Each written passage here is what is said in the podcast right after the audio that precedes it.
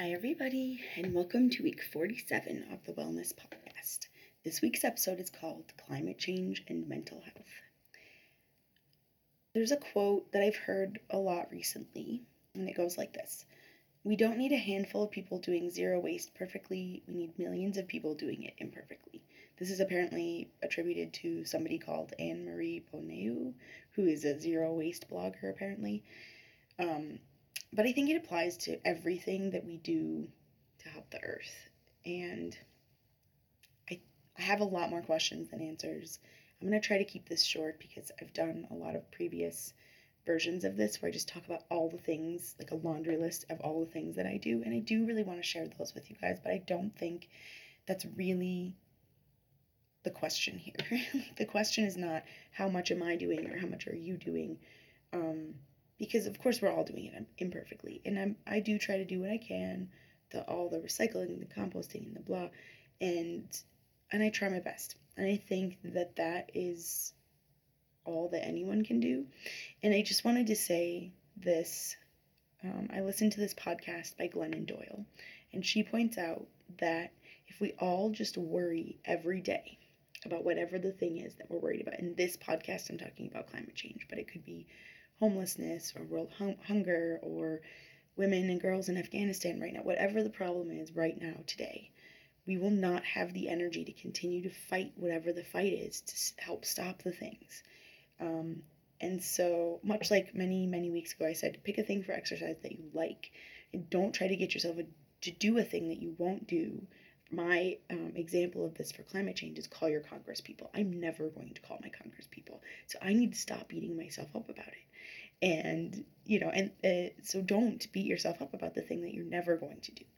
Um, and for me sometimes i feel like no matter what i do it will never be enough probably because that's true. Um, or that like whatever i do doesn't matter because i'm just one person. But then I go back to that quote if millions of people are doing this thing then it will be enough right and yes i don't have an electric car whatever but like what can i do what can i do and so i think one I'm going to just go straight to the action item because I think this needs to either be super long or super short. So I'm just going to go straight to the action item.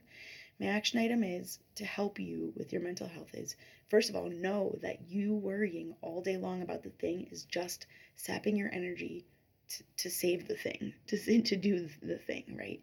Uh, and number two, like figure out what action items you can do. A couple of years ago, I went through my whole house and I like assessed all the things. Okay, we could do this. We could eat more, um, like less meat. We could uh, get certain kinds of soap that are in tablet form. What like all the things that we could do. And I went through and I and I did them. And then I think this advice comes from my husband, who is a project manager. But don't tell him I said that because that's not his job title.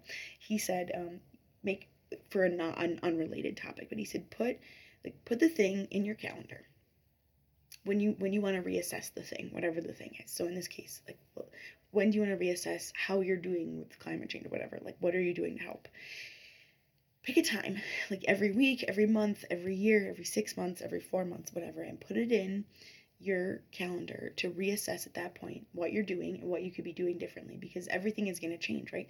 I'm still working largely from home, so I'm not driving very much. So actually, my carbon footprint or whatever is a lot lower because I can walk my kid to school and I, I drive one day a week now. Well, I guess the other kid has to go to school, but I don't take him as much, right? So, um, whatever. So, but that'll change in a couple months, maybe.